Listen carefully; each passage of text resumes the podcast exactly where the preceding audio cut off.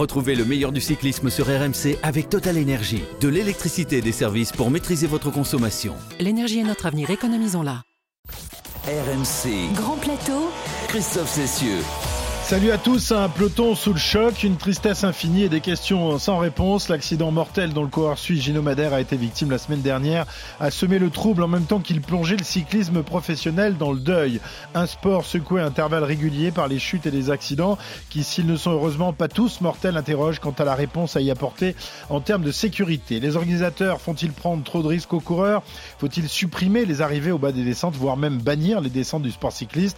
Beaucoup de questions auxquelles nous allons tenter de répondre aujourd'hui dans le Grand Plateau, à moins de deux semaines maintenant du départ de la plus grande course de la saison, le Tour de France, durant lequel ces questions ne vont pas manquer de ressurgir. L'équipe de Grand Plateau, composée aujourd'hui de Cyril Guimard, Pierre Hubleroux et Pierre Amiche. Bonjour les garçons. Bonjour Christophe.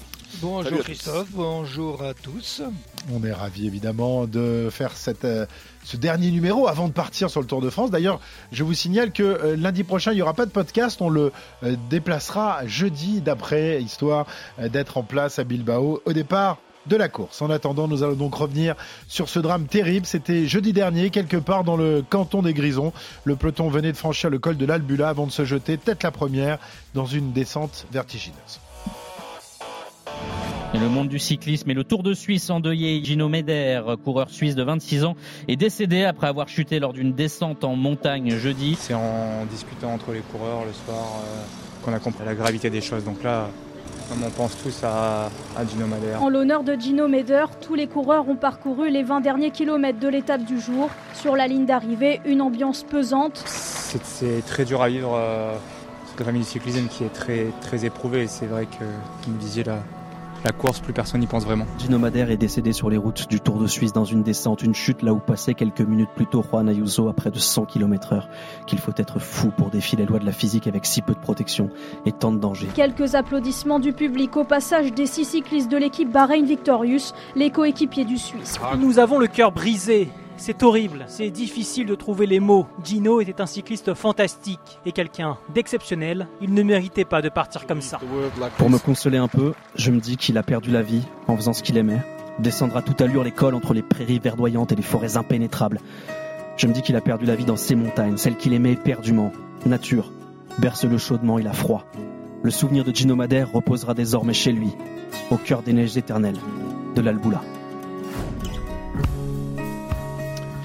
Gino Madère avait 26 ans, vainqueur d'étape sur les routes du Giro en 2021. Il était l'un des plus grands espoirs du cyclisme suisse. Il est donc décédé des suites de ses terribles blessures après sa chute dans la descente du col de l'Alboula. Un accident dramatique qui a évidemment profondément marqué le peloton et, ses coureurs qui depuis n'ont pas manqué de, rendre hommage à leurs euh, camarades, Pierre. Oui, passons sur les hommages euh, sur les réseaux parce qu'ils sont des centaines. Sur la route, en revanche, vendredi matin, le peloton est sous le choc. Le décès de Gino Madère chamboule la course et les coureurs. L'étape est neutralisée, pas d'étape mais 20 km d'un défilé rempli d'émotions. À l'arrivée, son équipe, la Bahreïn, passe la ligne sous des applaudissements pudiques.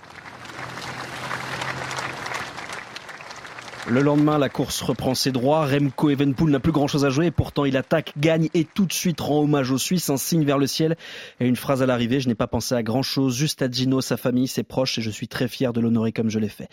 La déflagration consécutive à la mort de Madère a remué jusqu'à la Slovénie. Au départ de la cinquième étape, minute de silence et son équipe, dévastée par la douleur en première ligne, ouvre la course. Simon Pello, compatriote, ami, lui, attaque.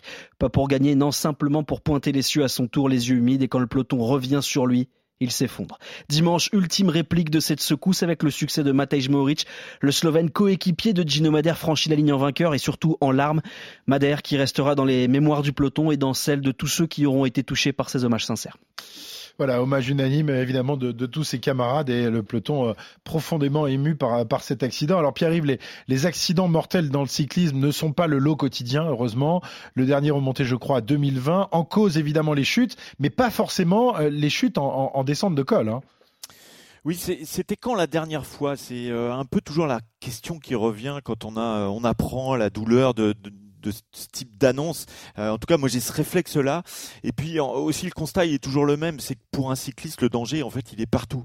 Alors parce que c'était un garçon de mon village, moi ça me renvoie chaque fois 20 ans en arrière, en juin 2003, quand Fabrice Salançon, grand espoir, un Français, est retrouvé mort au matin du départ du Tour d'Allemagne en raison d'une anomalie cardiaque non détectée. Depuis, on a beaucoup progressé dans ce domaine et demandé à certains coureurs d'arrêter leur carrière. Fabrice, c'était trois mois après le décès d'Andrei Kivilev qui avait chuté pour avoir lâché son guidon à 30 km heure sans avoir vu un trou dans la route dans une ligne droite de Paris-Nice.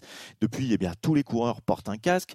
Pour un cycliste, le risque, c'est aussi les autres. Aujourd'hui, on apprend qu'un chauffeur routier qui avait renversé et tué l'ancien champion italien Davide Rebellin en novembre 2022 dans le nord de l'Italie a été arrêté en Allemagne.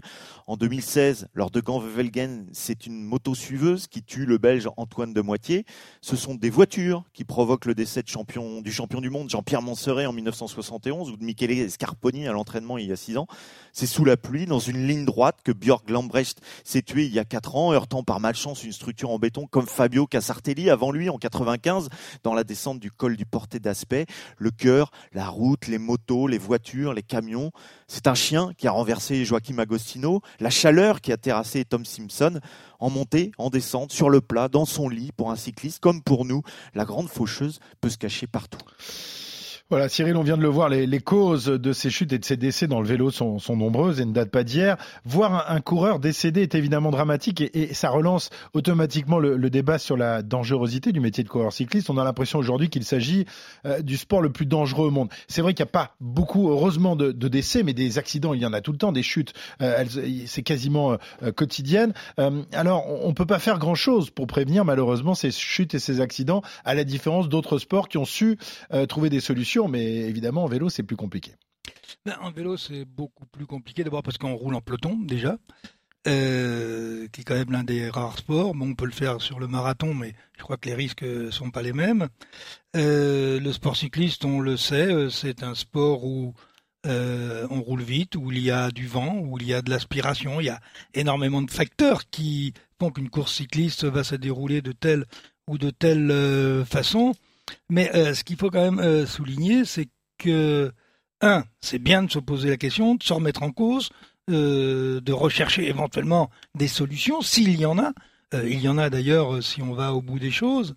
Mais on remarquera que l'endroit où il y a le moins d'accidents, sauf qu'ils sont toujours spectaculaires, c'est pas dans les descentes, c'est dans les arrivées au sprint, c'est sur le plat c'est pas dans les descentes où il y a le plus d'accidents. Si on prend le, dernier, bon, on en oublie peut-être un, euh, Casartelli, euh, ça remonte. Oui, mais, mais, c'est, mais, mais moi j'ai l'impression à chaque fois qu'on voit des, des, des, des, des centres de col que c'est un miracle permanent, euh, Cyril, messieurs.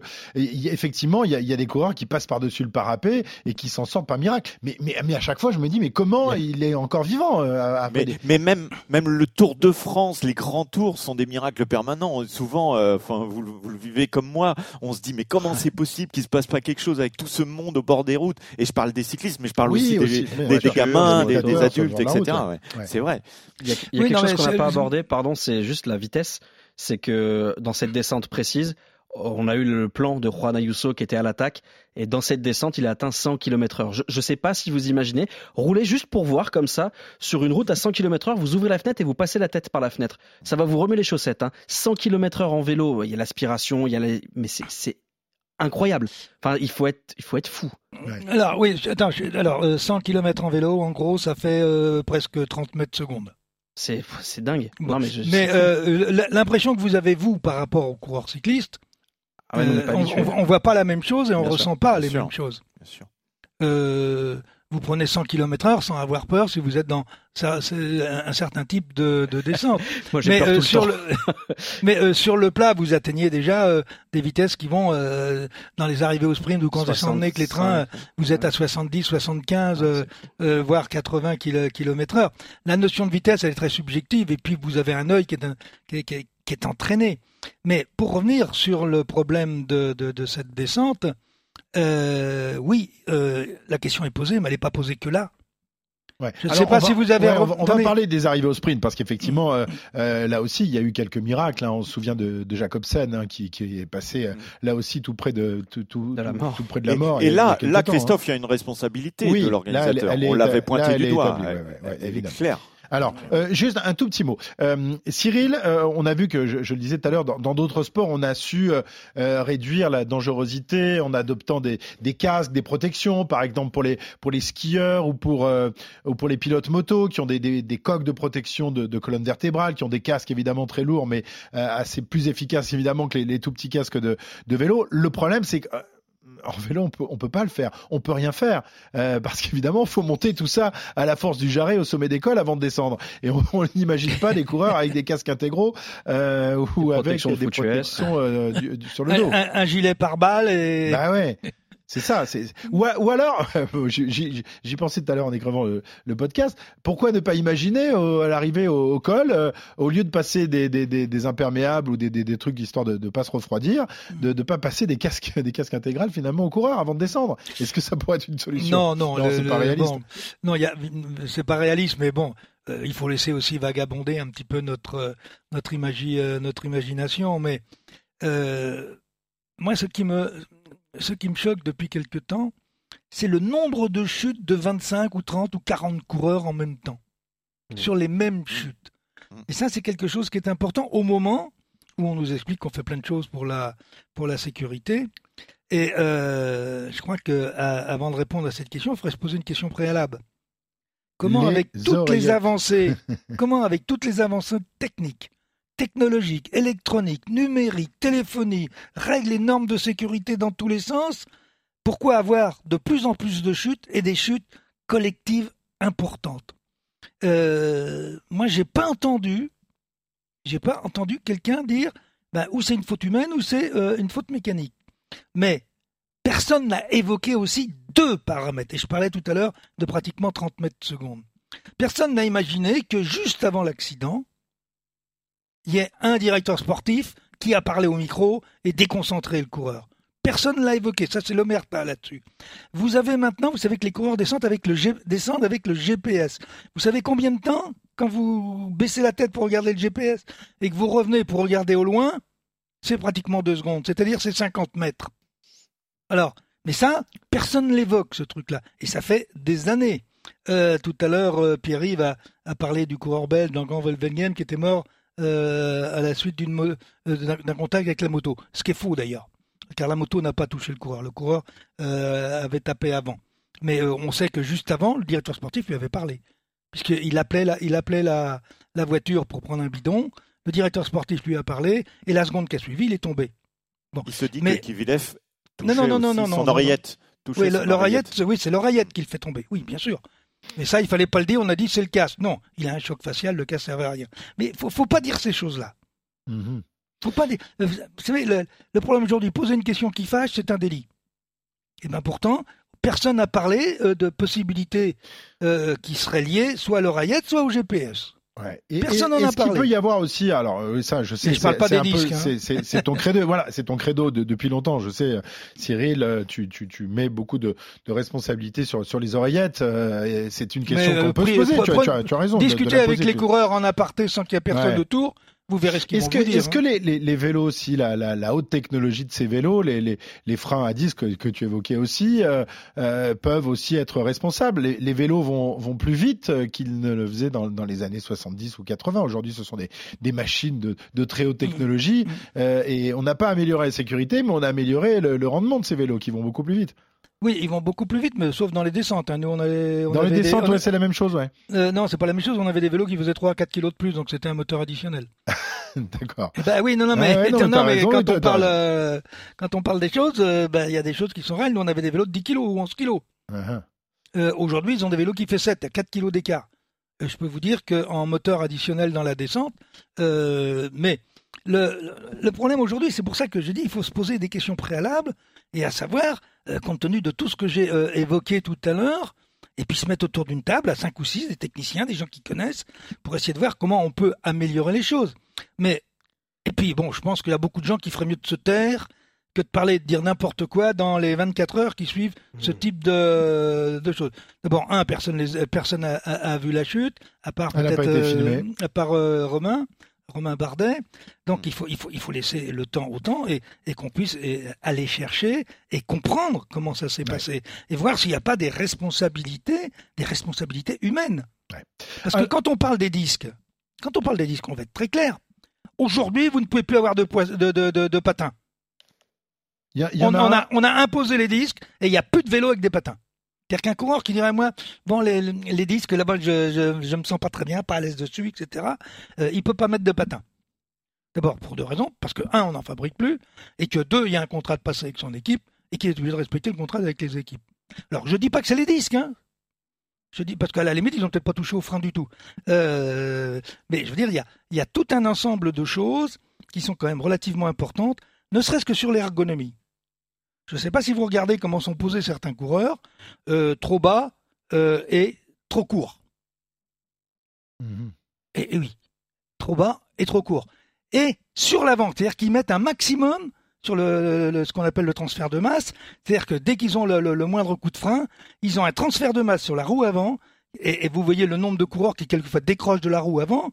Attendez, vous pouvez pas avoir les, les, les, les 80% du poids de votre corps sur la roue avant.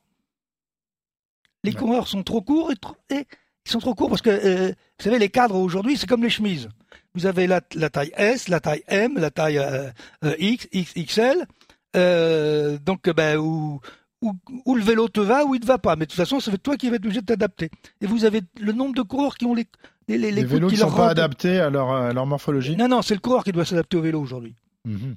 et, et, et, ça, le poids sur la roue avant, c'est mortel. D'accord. Alors, on le voit, les, raisons peuvent être multiples. Et effectivement, je pense qu'il est, il est temps de, se mettre autour d'une table pour évoquer tous ces sujets.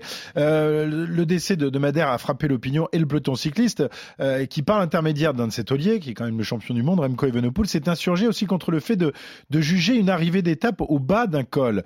Est-ce que vous partagez l'avis du champion du monde? Est-ce qu'il faut renoncer à ces arrivées au pied des descentes ou en tout cas les, les réduire? Parce que c'est devenu euh, aussi la, norme, notamment dans, la plupart des, des, grands tours On va demander euh, votre avis à, tous les trois. On va commencer par, euh, par Pierre-Yves, peut-être. On, on finira par Cyril. Pierre-Yves. Ah, après, pour... Je vois venir là. non, mais après, pour revenir sur ce virage, c'est un virage qui a déjà été utilisé euh, par, par les coureurs. Ils y sont déjà passés. quand vous êtes en, voiture, que vous conduisez votre voiture, vous appréhendez le virage qui vient, vous voilà, ça vous ça vous empêche pas d'avoir possiblement une, une, sortie de route de, de temps en temps. Euh, on va pas faire que des arrivées en tu hauteur. Es dans la dernière descente du jour, euh, l'arrivée est jugée au bas de cette descente. Donc est-ce que tu prends pas plus de risques pour essayer de grappiller quelques bah, secondes ou de rattraper tu dois maîtriser ta route. Tu dois maîtriser ta route aussi. Mais tu es peut-être voilà. Non, mais sinon on va faire que des arrivées au sommet. On va, comme on disait tout à l'heure, il y a des dangers partout pour le cycliste. Il n'est pas protégé. Donc s'il y a une chute, forcément il prend cher. Euh, voilà, on, ne va pas révolutionner le, vélo. Il y a peut-être des améliorations euh, à faire, euh, des petites améliorations à, faire, mais là, en l'occurrence, c'était déjà passé là, il s'était rien passé. Euh, je vous dis, on va pas faire que des arrivées en altitude parce que c'est pas possible au niveau logistique non plus. On le sait mhm. très bien. on le voit sur nous, sur, sur le, tour. Il y a plein d'arrivées où ça devient compliqué d'arriver au sommet parce qu'il faut tout, tout, beaucoup beaucoup de gens, la possibilité de garer les voitures, etc. Donc euh, non, il faut que ça soit varié. Simplement, euh, bah, peut-être qu'il faut plus de reconnaissance aussi. Peut-être que à force de reconnaître les étapes aujourd'hui euh, devant les ordinateurs et de pas faire la course elle-même, la route elle-même, c'est aussi un souci. il y a trois choses. La première, c'est que je ne vois pas de montagne qui fait que monter. Hein, il y a forcément des descentes, des montées. C'est, c'est le profil, ça s'appelle la nature. Hein, donc le. Non mais là, là c'était pour la, la, la, descente avant l'arrivée, Pierre. C'est, c'est je, non, mais je, je, comprends. Évidemment qu'on est obligé de descendre en vélo. Oui, il y aura forcément des descentes, qu'elles soient à l'arrivée ou pas à l'arrivée, il y aura, toujours, des descentes. c'est le principe. Ensuite, la deuxième chose, c'est que dans l'histoire du sport cycliste, ça a toujours été un juge de paix. Robic en 53, Charlie Gaulle en 58, Ocagna en 71, Pereiro en 2008, Froome en 2016. Ça a toujours fait partie du paysage cycliste et c'est aussi une façon de gagner des courses. Et puis la dernière chose, je comprends que l'émotion fasse qu'on ait envie de réagir, de, légiférer, de tout modifier. Mais faut pas oublier non plus qu'aujourd'hui, les courses ont changé, les équipes ont changé, les coureurs ont changé. Et si vous faites que des arrivées au sommet, on va se faire chier. Alors je ne prône pas l'idée qu'il faille des morts pour que oh là là il faut tout changer d'accord il y a trop de dangers je, je le comprends mais les descentes c'est ça aussi. fait partie de la course. Ça fait gagner le vélo. Enfin. C'est pas qu'une histoire d'arrivée en fait. C'est ça. euh, on, on voit euh, Bardet qui euh, qui prend quelques mètres d'avance juste avant la descente parce qu'il veut basculer le premier, même s'il est à euh, 50 ou 60 km de l'arrivée, parce qu'il se dit dans cette descente, je vais peut-être pouvoir creuser sur les garçons qui sont avec moi. Ou alors on, on- on- on vire, et là je suis entièrement d'accord avec Cyril Guimard, on vire les oreillettes et les capteurs de puissance, et à ce moment-là on verra des montées où tout peut se jouer. Mais aujourd'hui, les décisions se font bien plus souvent dans les descentes que dans les montées. Parce que dans les montées, on fait rouler ces trois plus gros bonhommes, et puis derrière le cador, il lève pas son cul de la selle, et dans les 800 derniers mètres, il attaque ou il gère. Et ben ça, je pense que malheureusement, la descente fait partie de l'histoire et surtout fait partie de l'avenir du vélo. C'est comme ça qu'on va avoir des différences. Cyril, j'imagine qu'ils ont apporté de l'eau à ton moulin. Il n'y en, avait- en pas besoin de, de ton moulin. a toujours non, il n'y en avait pas besoin parce que. Non, je vais répéter ce que je disais tout à l'heure. Si on veut réfléchir euh, et, et- et- et poser, euh, poser les vraies questions, euh, il faut faire un canevas des questions à poser. Mhm. Euh, ça, ça c'est évident. Mais surtout, euh, ce qui est dangereux dans tout ce que l'on peut dire, c'est qu'il y a trop d'émotions derrière. Et cette émotion, eh bien, euh, elle trouble l'analyse et les choses telles qu'on devrait les penser à froid. Donc il faut laisser, comme je disais, un, un- un certain temps. Mais si vous supprimez les descentes, où c'est là qu'il y a quand même le moins d'accidents, il va falloir supprimer toutes les arrivées au sprint. C'est là où il y en a le plus. C'est-à-dire qu'il faut arrêter tout simplement de faire des courses cyclistes. Milan-San Remo, comment vous faites pour Milan-San Remo Ah oui, Vous êtes- tu as- il y a- de Milan-San Remo. Poggio, ouais. Comment vous faites dans les descentes du Tour des Flandres sur les pavés Il n'y a plus de Tour des Flandres. Euh, comment vous faites euh, pour pas interdire la dernière descente euh, à Liège-Bastogne-Liège avant la bosse d'arrivée Ou euh, d'ailleurs, euh, il a failli y avoir une chute avec le Danois quand il l'a emporté, comment il s'appelle qui avait décroché sur le mouillé. Casper Le- Asgren Non, non, non, non, non, euh, qui, a, qui a gagné Liège-Bastogne. Ah pardon, je croyais que j'étais toujours sur le Tour des Flandres. Euh, donc, si- si- s'il n'y a plus de descente, il n'y a pas de côte. Mhm. Donc moi je crois que, euh, un, le sport cycliste est bien organisé. Euh, on n'a jamais eu autant de sécurité sur la route. Eh bien autant entre les motos signaleurs, euh, les alors, bah, pourquoi cette, cette sortie de Evenepoel? Il connaît quand même euh, son sport. euh, il l'essence est- de- Mais ils sont sur l'émotion. Ouais. Il faut, il faut, il faut se remettre. à- en plus, c'est un, coureur. À la limite, euh, euh, 15 secondes avant, vous étiez à côté de lui et, et à la limite, euh, vous vous êtes chambré, quoi. Mhm. Donc il y a une telle émotion que ah ben et puis lui il a aussi une deuxième émotion qui est sa Oui. propre émotion euh, quand il tombe dans la descente du Tour de Lombardie Exactement. et, et il tombe pas à cause de la descente. Il tombe parce qu'il est crispé euh, euh, comme une vieille lime et qu'il et, et qu'il- et- qu'il- c'est lui qui prend pas. C'est celui qui vire Donc le c'est moins une vite. peur passe par-dessus le rétrospective de voir quelqu'un Oui. qui se tue en- dans une descente, Ben ça oui. lui a forcément rappelé son accident à lui dans le Tour de Lombardie. Voilà, donc euh, il faut pas, euh, il faut, il faut pas tenir compte des réactions à chaud sur l'émotion. Je suis désolé. D'accord. Alors, les descentes ne sont pas les seuls lieux accidentogènes. Tu le disais, Cyril, euh, tu t'es souvent insurgé contre le tracé de, de- contre le tracé de certaines arrivées de, de courses Ah bah là, jugées mais ça, c'est le- au c'est- sortir d'un virage, alors que le règlement dit qu'il ne faut pas de virage juste avant euh, une, une ligne d'arrivée dans un, dans un sprint. Et ça, les organisateurs ne respectent pas toujours cette règle-là. Y compris chez les amateurs. Hein. hein. Mhm. Y compris chez les amateurs. Donc là aussi, c'est une des questions euh, qu'il faudrait évoquer euh, pour toi si, euh, s'il y a une, un tour de table qui, qui s'effectue entre les coureurs, les gens Bah, du Il y a, a- a a même pas à l'évoquer puisque le règlement l'interdit. Ouais. Mais bon, alors, à ce moment Oui. oui, mais ne pas, ne pas euh, déroger à la règle. Donc, Voilà. euh, obliger les organisateurs à respecter cette, cette règle. Les organisateurs, euh, justement, Pierre, qui ne sont pas toujours exempts de, de, de tout reproche, notamment dans certaines épreuves, peut-être un peu moins médiatisées que ces grandes courses, que les grands tours, les grandes classiques, et où la sécurité est moins présente. Il y a eu plusieurs exemples ces dernières semaines. Eh oui, c'est pas toujours la faute de l'organisation, mais parfois c'est quand même la responsabilité des organisateurs. Deux exemples, Christophe, de problèmes sur les courses. Avec la première sur le Tour de Bretagne, sixième étape, images et sons rares, l'intégralité du peloton va chuter. Écoutez, c'est impressionnant.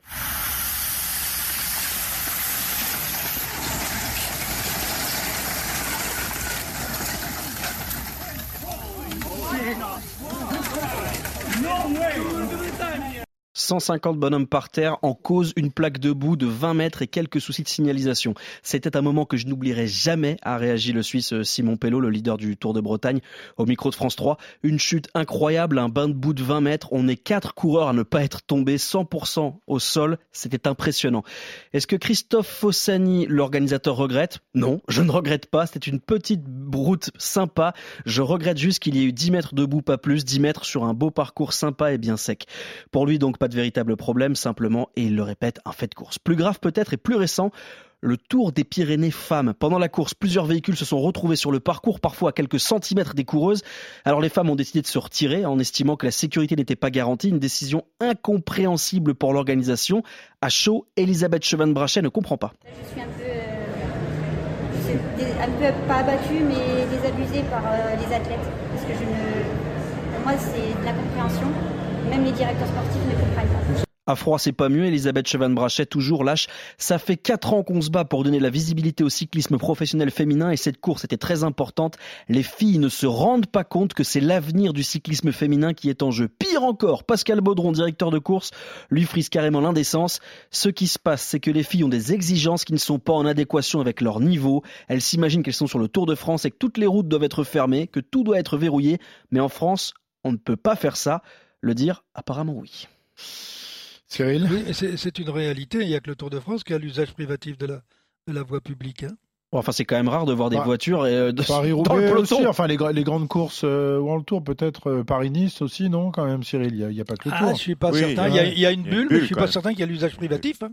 Non, mais même sans usage privatif, il y a quand même des règles de sécurité élémentaires qui font qu'on voit quand même assez rarement des Des voitures, en dans le peloton quand même. C'est- ce qui s'est passé sur euh, sur le tour euh, que donc que je citais, notamment pour ces jeunes femmes. Audrey Cordon-Rago explique qu'elle a eu la peur de sa vie et qu'elle pensait qu'elle allait mourir quand même. C'est pas. Enfin, faut quand même se mettre à la place Non, des gens qui sont sur le vélo. Je suis, je dis pas le contraire. Hein, attention. Ah d'accord, je croyais que tu étais en train de défendre l'organisation. Genre, oh, bah, Non, ça non, peut non, arriver. non, non, non, non, Ça non, doit être des copains à lui, le Tour de. Bretagne, hein, tu sais. Non, non, le, le- le- le Tour de Bretagne, bon, c'est un, un- c'est un petit peu, mais ça va m'amener à un autre commentaire. Ah. Euh, vous savez que pour organiser une, une course de vélo, il faut avoir fait euh, l'ENA, euh, Sciences Po et, et, euh, et une école de police, quoi. Ouais. Tel- euh, et puis euh, vous avez 25 pages à remplir euh, la première fois, puis 25 pages la deuxième. Bon. Euh, les normes de sécurité qui sont imposées, euh, je les critique pas, c'est pas du tout euh, euh, à ce niveau-là que, que, que je veux parler, mais ça veut dire aussi, et d'ailleurs on a un communiqué qui est sorti de la préfecture il y a en début d'année, où les courses cyclistes sont renvoyées systématiquement sur toutes les petites routes pour pas croiser les grandes routes. Mhm. Donc on est le Tour de Bretagne, ben, il est bien obligé de et, et, et vous avez d'autres arrêtés qui sont pris où vous ne pouvez plus traverser les, les, les villages et vous faites le grand tour autour des villes, même si c'est euh, Loudéac. Bon, c'est-à-dire qu'à un moment, euh, on veut tellement faire de la sécurité euh, qu'on envoie les pelotons sur Des, routes dangereuses. sur des routes qui ne sont pas obligatoirement les plus belles pour faire du vélo. D'accord. Mais on fait, puis derrière, on va vous dire, attends, on fait le Trobroléon, euh, on fait Paris-Roubaix, euh, on fait les champs de vignes sur Paris-Tour, euh, on fait les cimetières sur Ganvel-Velgem, euh, et puis on fait les, les, les, Bianche. C'est-à-dire qu'il y a tellement de diversité dans le sport cycliste que on peut pas d'un seul coup dire, ah ben là c'est comme ça, là c'est comme ça. Mais bon, euh, la plupart du temps d'ailleurs, quand les courses sont Ouais. arrêtées sur des accidents, c'est parce qu'il n'y a plus assez d'ambulances. Mais euh, ça a toujours été vrai, y compris sur le Tour de France d'ailleurs. Donc je crois que il faut rester calme, il faut réfléchir calmement, mais avec des gens qui connaissent. Alors, le, le caractère dangereux du cyclisme, renforcé par d'autres images marquantes ces derniers jours, comme la chute spectaculaire du champion d'Italie dans une descente du Tour de Slovénie, euh, chute bien moins grave que, que celle évidemment qui a causé la mort de Madère, mais très spectaculaire quand on voit Un ça. joli soleil. Franchement, euh, ça, fout les, ça fout les jetons. Ou encore le visage en sang, je sais pas si vous l'avez vu, de, de l'ancien champion Alberto Contador lors d'une course en, en Chine cette semaine. Il a chuté tête la première. Tout cela euh, va pas quand même inciter les mères de famille à envoyer leurs enfants et les inscrire dans des écoles de cyclisme, hein, messieurs. hein. Non, mais c'est pareil pour euh, le rugby. Bien En fait, sûr, c'est bien un sûr, sport mais c'est un problème du aussi pour le rugby. Oui, mais voilà, c'est vrai que quand vous prenez une licence, vous savez que vous n'êtes pas à l'abri de prendre un, un gadin. Quand vous faites du handball, euh, je peux vous dire, vous pouvez prendre des gros coups euh, aussi. Voilà, le sport, ça reste, euh, euh, c'est pareil pour pour tous les. Ou sinon, vous vous mettez au tarot. Ou à la Ouais, pelote. Oui, C'est mais t'es- à l'abri de rien. Vous savez, je, discutais rien. avec la femme d'un grand manager d'une grande équipe euh, euh, cycliste française il y a quelques jours et elle me disait que lorsque son fils avait voulu prendre une licence, elle n'était pas très très rassurée, elle n'avait pas tellement envie de le pousser Oui, mais non plus. Christophe, hein. oui, mais et Christophe, pourtant, Christophe, je partage ma vie avec une femme qui a fait un sport où tu peux mourir à tout Ouais. moment, du ski, du ski acro- acrobatique. La vie est dangereuse. Tout est Oui, dangereux. évidemment. On peut mourir en prenant un pot de fleurs sur la tête en sortant de la maison. c'est Donc, il- pas il- bol. ce serait pas de bol, mais ça peut arriver. Je veux dire, oui, évidemment, le sport cycliste est dangereux, mais c'est un risque accepté par ceux qui le pratiquent. Et c'est ce qui le rend aussi si beau, c'est qu'il est, il est fragile. On peut chuter, on peut être pris dans un virage, on peut, ça arrive. Alors oui, c'est terrible. Évidemment, le, le décès de Gino Madère est, est très triste, mais ça fait partie aussi des risques qui existent dans le sport cycliste. Le, le seul moyen finalement d'éviter euh, c'est de ça, pas faire est- de vélo. Exactement. Mais non, mais non, mais c'est d'arrêter les organisations de courses. De, mais ça va, ça risque de finir comme ça un jour, parce qu'il n'y a plus personne qui voudra prendre la responsabilité. C'est ça, c'est la recherche sur responsable. sa course. C'est ça, mais c'est la recherche du responsable. C'est-à-dire que quand il y a un accident aujourd'hui, Et il faut trouver un Et responsable. on est dans la civilisation du euh, risque interdit, hein, de Eh toute oui. manière, dans, dans tous les sports, et pas seulement en matière de sport. Le décès de, de Madère, qui a évidemment beaucoup pesé dans les têtes des coureurs engagés dans le Tour de Suisse, c'est le cas de Romain Bardet, qui termine cinquième de l'épreuve, mais qui a été très marqué par l'accident du Suisse, qu'il a vu, a priori, décrocher dans, dans le virage et partir dans le vide. Romain Bardet, auteur d'un d'un message d'hommage très émouvant à, à Gino, tout comme il l'avait fait lors de la chute de Julien Philippe. Là aussi, vous vous en souvenez, dans Liège-Bastogne-Liège, j'étais juste derrière lui, et c'est lui qui l'avait secouru. Euh, ça marque forcément les coureurs, euh, Cyril, lorsqu'ils sont témoins de ce, genre de drame, euh, voilà, aux premières loges quand même. Hein. Oui, oui, d'autant que bon, il y a quand même une, il y a quand même une intimité dans le peloton. Toute l'année, euh, on fait à peu près euh, les mêmes courses par rapport au niveau de, chaque coureur. C'est les mêmes équipes. Euh, souvent, déjà chez les juniors, on courait ensemble. Après, chez les espoirs, et puis après, bien sûr, au niveau professionnel. C'est-à-dire que les gens se connaissent par cœur. Donc, ils ont des affinités entre eux. Et, et là, quand vous avez ce genre de choses, eh bien, c'est tout le monde qui est touché. Parce que tout le monde, à un moment ou à un autre, a eu à partager une intimité avec la victime. Et donc, c'est ça qui va revenir et qui va effectivement faire en sorte que euh, l'ensemble de la famille du peloton, mais pas que la famille, euh, les gens qui sont dans les voitures derrière, etc., et que euh, ça touche tout le monde. C'est, comme si euh, un être cher dans une famille euh, décède de façon tragique, eh bien, c'est toute la famille qui est impactée, Ouais. y compris le tonton, le cousin, l'arrière. Bon.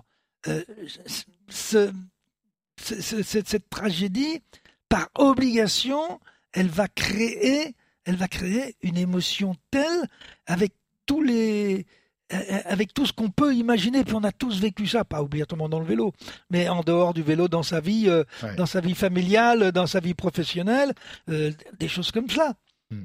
Et c'est pour ça que je dis, euh, attendons un petit peu. Oui, laissons tomber, retomber l'émotion. Tu as raison de, Oui. de- de le préciser. Pierre, juste, juste les, les- les mots de, de Romain Bardet à destination de, de Gino Madère. Romain Bardet sur les réseaux sociaux, notamment sur, le, sur Instagram, a, a posté un long texte que je vais juste euh, vous lire très rapidement. Comment, pourquoi, que nous reste-t-il maintenant écrit-il. Nos yeux pour pleurer, nos pensées dévastées. Nous sommes tous Gino, dévalant chaque descente toujours plus vite à la limite de l'équilibre, flirtant avec nos limites, courbe après courbe, après tout.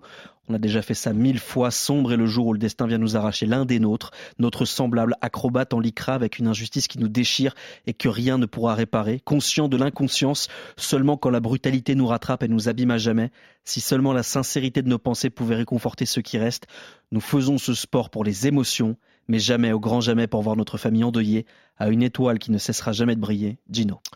Voilà, l'émotion et la belle plume de Romain Bardet, évidemment, euh, à destination et pour rendre hommage à Gino Madère, décédé donc jeudi dernier dans cette descente euh, dans le Tour de Suisse. À noter que Magnus Sheffield, le coureur américain d'Ineos, euh, pris dans la même gamelle que Madère et qui avait été victime d'une commotion cérébrale, a pu quitter l'hôpital et rentrer chez lui.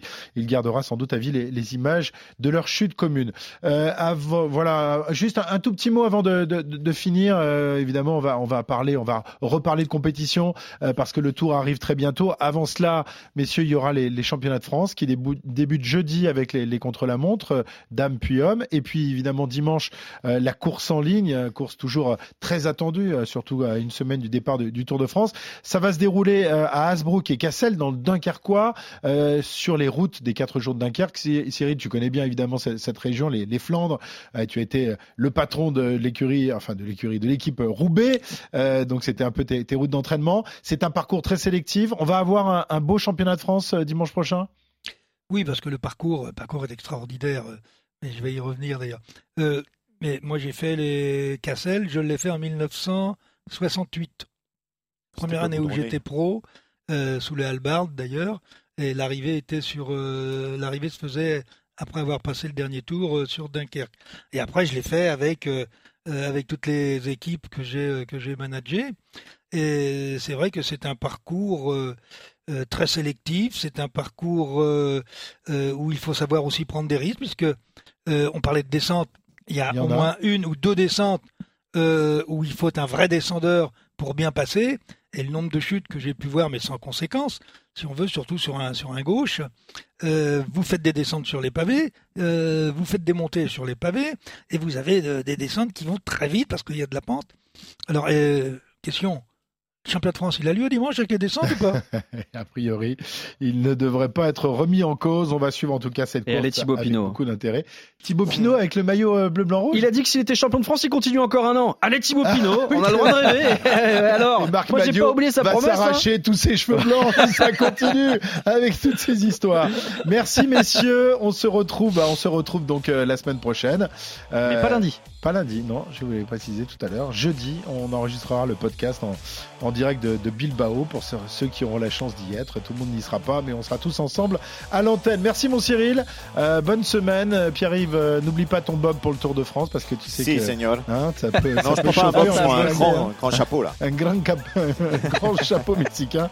Et, et Pierrot. Euh... Ah, faut qu'il y en ait un qui garde la boutique. Voilà, hein, je suis désolé. Boutique, évidemment. Ouais. Faut alors surveiller tout le matériel et tout. Non, moi je reste. Mais un jour, je les aurai. Un jour, je oh les non, tu sais, Christophe, moi je suis bien ici. Il fait frais. Il y a pas le camion de pizza. Je vois pas Cyril qui fait la sieste. Tu pas obligé d'être dans la cochonne mobile avec toi. Tout va bien. T'as pas supporté Coppel non plus. c'est vrai, Jérôme, il est pénible. Ah oui, toi, Bon, moi je vais être peinard quand même. Hein. oui, bon, écoute, tu seras avec nous, t'inquiète. Allez, bonne semaine à tous et on se retrouve donc jeudi prochain euh, à Bilbao pour le prochain podcast. Euh, grand plateau, bonne semaine, ciao. Retrouvez le meilleur du cyclisme sur RMC avec Total Énergie. De l'électricité et des services pour maîtriser votre consommation. L'énergie est notre avenir, économisons-la.